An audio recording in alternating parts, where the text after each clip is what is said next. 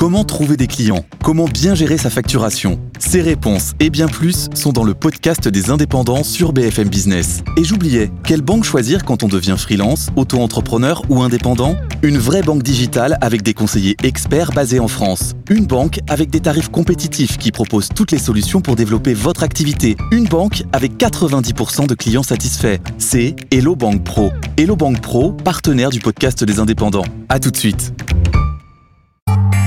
Tout pour investir. Dose d'économie. Et oui, c'est l'heure de vous donner votre dose d'économie, comme tous les jours, avec Nicolas Dose. Bonjour, cher Nicolas. Bonjour. On va parler d'un chiffre qui résonne comme un sévère retour à la réalité, vous allez nous dire. Le cabinet d'information sur les entreprises, Altares, observe une montée en flèche des défaillances d'entreprises. Est-ce que la situation est vraiment préoccupante Vraiment préoccupant, je dirais pas vraiment. Oui, c'est préoccupant parce que on est au-delà des niveaux d'avant Covid, mais c'est pas une surprise. Alors là où il y a un effet un peu waouh dans les chiffres d'Altares qui ont été livrés hier soir, c'est que le quatrième trimestre 2023, là c'est un niveau qu'on n'a pas vu depuis 30 ans. Mm. On a eu 16 820 procédures devant les tribunaux de commerce sur l'ensemble de l'année passée. On est au-dessus du niveau d'avant Covid, on approche des 58 000 euh, défaillances, on est un peu en dessous. Euh, il y a un marqueur intéressant, c'est que euh, on n'a jamais vu autant d'entreprises de plus de 100 personnes aller au tapis en 2023. Pour, enfin, pour retrouver un niveau équivalent, il faut remonter à 2014. L'essentiel quand même de ces procédures, 92% des cas, concernent des TPE et puis un bémol. Il y a les chiffres d'Altares régulièrement publiés, les chiffres de la Banque de France. La Banque de France a généralement une vision un peu moins sombre qu'Altares probablement qu'il y aura 1000 à 1500 procédures en moins entre les deux. Je rappelle que quand on parle de défaillance d'entreprise, c'est pas égal faillite. Procédure devant un tribunal de commerce, ça peut être une procédure de sauvegarde, ça peut être une procédure de redressement, et puis ça peut être, c'est vrai dans la plupart des cas, c'est quand même une procédure de liquidation judiciaire. Donc c'est pas 58 000 faillites, c'est 58 000 défaillances d'entreprise, c'est pas exactement pareil. Voilà, évidemment, les, tous les professionnels hein, de, de, de, de l'aide aux entreprises qui se mobilisent pour éviter autant que possible que ces entreprises partent totalement au tapis. Bon, les chiffres sont impressionnants, mais il y a un phénomène de rattrapage qui était... Euh, on peut le dire, euh, prévisible. Ah, totalement prévisible, bien sûr. Pendant les années, les années Covid, on met l'économie sous cloche, intégralement sous perfusion d'argent public, que ce soit les entreprises, avec euh, les prêts garantis par l'État, les reports de cotisation, le fonds de solidarité, que ce soit les emplois, avec euh, le chômage partiel. Donc on sait très bien que ce phénomène a fabriqué une zombification de l'économie avec des entreprises zombies. Une entreprise zombie, c'est une entreprise qui, dans un monde normal, sans aide, sans subvention, disparaissait naturellement, ce qui est mm. la vie normale et saine d'une économie. Bah là, elles ont survécu artificiellement. Quand on euh, quand on débranche la perfusion de Bercy, automatiquement, les zombies reviennent au grand jour. C'est ce qui se passe. Alors, pour éviter que le choc soit trop violent, au tout début de l'année, euh, Bercy a annoncé qu'on allongeait de trois ans la durée de remboursement des prêts garantis par l'État. Ça court désormais donc jusqu'en 2026. À l'inverse, vous avez les URSAF aussi, qui avaient cessé de percevoir euh, un temps les cotisations et qui là battent le rappel hein, sur l'argent qui leur est dû. Après, la situation que l'on observe, c'est une situation de rattrapage, mais c'est un cocktail. Vous avez effectivement la fin de l'intraveineuse de Bercy, ça c'est la principale explication. Mais vous avez de l'inflation, mais vous avez des taux qui ont augmenté, vous avez une activité euh, qui est molle, et puis vous avez une consommation qui n'a pas forcément repris euh, pris le relais à tous les niveaux. Et en fait, on voit que les entreprises les plus fragiles sont celles qui, pour plein de raisons différentes, n'ont pas eu la capacité de répercuter dans leur prix de vente les hausses de coûts. Alors hausse de coûts de production, hausse de masse salariale, notamment liée à l'inflation. Bon, selon toute logique, euh, il y a la dégradation de la santé euh, de ces entreprises pourrait faire repartir euh, le chômage euh, à la hausse C'est certain, ça a déjà commencé, on est à 7,4%, les prévisions mi-2023 nous amènent à 7,6% et l'OFCE a imaginé qu'on pourrait frôler les 8% de taux de chômage.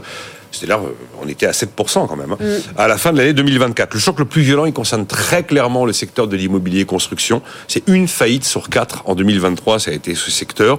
Les agences immobilières, on a deux fois plus de, euh, défauts d'agences immobilières que d'habitude. On est au-delà des 800 à constater Altares. On a observé cette semaine que Vinci est le premier géant de la construction à avoir lancé un plan de départ volontaire.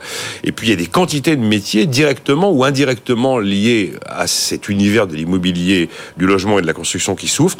Euh, les architectes, les déménageurs, les courtiers, les fournisseurs de matériaux de construction, euh, aussi le secteur du meuble, par exemple. Alors il y a des éléments rassurants quand même pour se dire que euh, le premier, c'est qu'on avait prévu un mur de faillite. En fait, normalement, c'est 55 000 faillites par an. Si on est à 58 000, c'est pas un mur de faillite. Les faillites, les défaillances reviennent, elles n'explosent pas.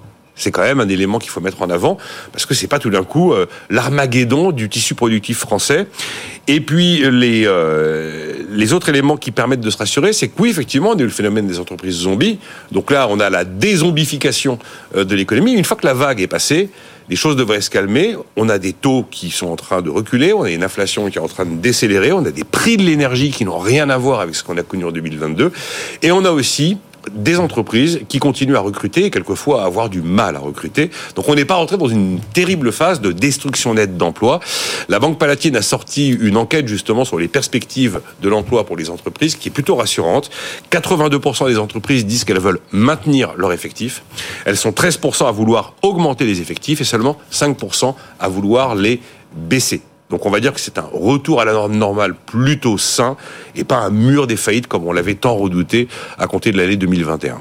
À vouloir augmenter 13%, il y en a peut-être dans ces, euh, dans ces, il manque peut-être dans ces 13% celles qui savent que même si elles voulaient recruter, elles n'y arriveraient pas. Ah, mais les problèmes de recrutement existent dans des quantités de secteurs encore aujourd'hui. Ça, c'est absolument avéré. Voilà, c'est donc la situation est, préoccupante, oui, bien sûr, mais absolument pas dramatique. Bon, quelle est euh, la dernière euh, date que vous avez en tête où vraiment le chiffre de dégradation du nom d'entreprise était vraiment préoccupant ah bah, Je pense de toute façon il faut remonter à l'avant-dernière année François Hollande, euh, le moment où on a assisté à la fameuse inversion de la courbe qui était devenue un marqueur politique mm. de sa réélection. En fait, ce pauvre François Hollande, la courbe s'est inversée avant. Euh, mais l'inversion n'était pas suffisamment marquée pour qu'il puisse la revendiquer de manière euh, évidente pour euh, l'ensemble de l'opinion. Mais voilà, le, la, création d'emplois a commencé, vol, la, courbe du chômage s'est inversée à peu près en 2016-2017. C'est à partir de ce moment-là où on a commencé à avoir une... Quand vous avez une courbe du chômage qui s'améliore, vous avez automatiquement une santé des entreprises qui s'améliore. Et le fameux euh, pins de, euh, souvenez-vous, le patron du MEDEF, là, Pierre Gattaz, il avait mis son pins, un million d'emplois. Oh, tout le monde l'avait brocardé quand il avait mis son pins. Bah, mine de rien, au bout des cinq années qu'il avait indiqué, le million d'emplois avait été atteint. Alors, il n'était pas responsable du million d'emplois. C'est un ensemble d'éléments, évidemment, c'est toujours multifactoriel, mais on avait atteint le million d'emplois, il mm. avait dit cinq ans, et on était même à ce moment-là à un million cent mille emplois créés. Bon, on est toujours en phase de création nette. Hein. Euh, un, mot juste pour conclure sur la corrélation stricte qu'il y a entre la dégradation des santé de des entreprises et le chômage. En admettant que euh, toutes les entreprises qui sont en défaillance fassent faillite, euh, il faudrait combien de temps pour que ça se traduise concrètement dans l'économie, enfin littéralement dans, dans, la courbe du chômage ah bah, Ça va très très vite. Ça va très... Une entreprise qui va au tapis sont des salariés qui s'inscrivent évidemment automatiquement à Pôle Emploi ou à France Travail aujourd'hui. Euh, le, euh, donc là, oui, là vous avez une, vous avez une corrélation immédiate. Vous avez aussi des éléments hein, qui vont participer à la dégradation du marché de l'emploi et notamment la réforme des retraites. C'est pas mm. encore visible parce qu'elle entre à peine en vigueur. Mais la réforme des retraites sur le temps long là qui s'annonce, ça va représenter représenter à peu près quelques 200 000 personnes de plus qu'il faudra intégrer sur le marché de l'emploi. Et puis il y a un autre élément qui va provoquer une espèce de choc, un peu trompe-l'œil d'ailleurs. Dans cette fois-ci, pas les chiffres de, taux de chômage calculés par l'INSEE, mais les chiffres d'entrée-sortie à France Travail. C'est que vous savez que la réforme du RSA est entrée en vigueur à compter du 1er janvier, ce qui fait qu'automatiquement, tous les bénéficiaires du RSA doivent aujourd'hui être inscrits à France Travail, ce qui représente 1 900 000 personnes. Enfin, tous, certains l'étaient, mais pas tous. Et donc, on a mécaniquement un nombre d'inscrits à Pôle emploi qui va augmenter parce que les bénéficiaires du RSA vont désormais être automatiquement dans les statistiques de France Travail, avec évidemment l'idée que, euh, à côté, il y a désormais cette obligation de suivre entre 15 heures et 20 heures d'activité par semaine pour euh, pouvoir continuer à prétendre au RSA. Mais en tout cas, oui, si on a des défaillances qui augmentent sensiblement, on aura des effets sur le taux de chômage qui vont être assez rapides. Voilà votre grosse dose d'économie aujourd'hui sur ce qu'on pouvait euh, dire, à retenir des publications euh, par le cabinet Altares des défaillances d'entreprises. La situation est-elle vraiment inquiétante, préoccupante? C'était la réponse de Nicolas Dozard.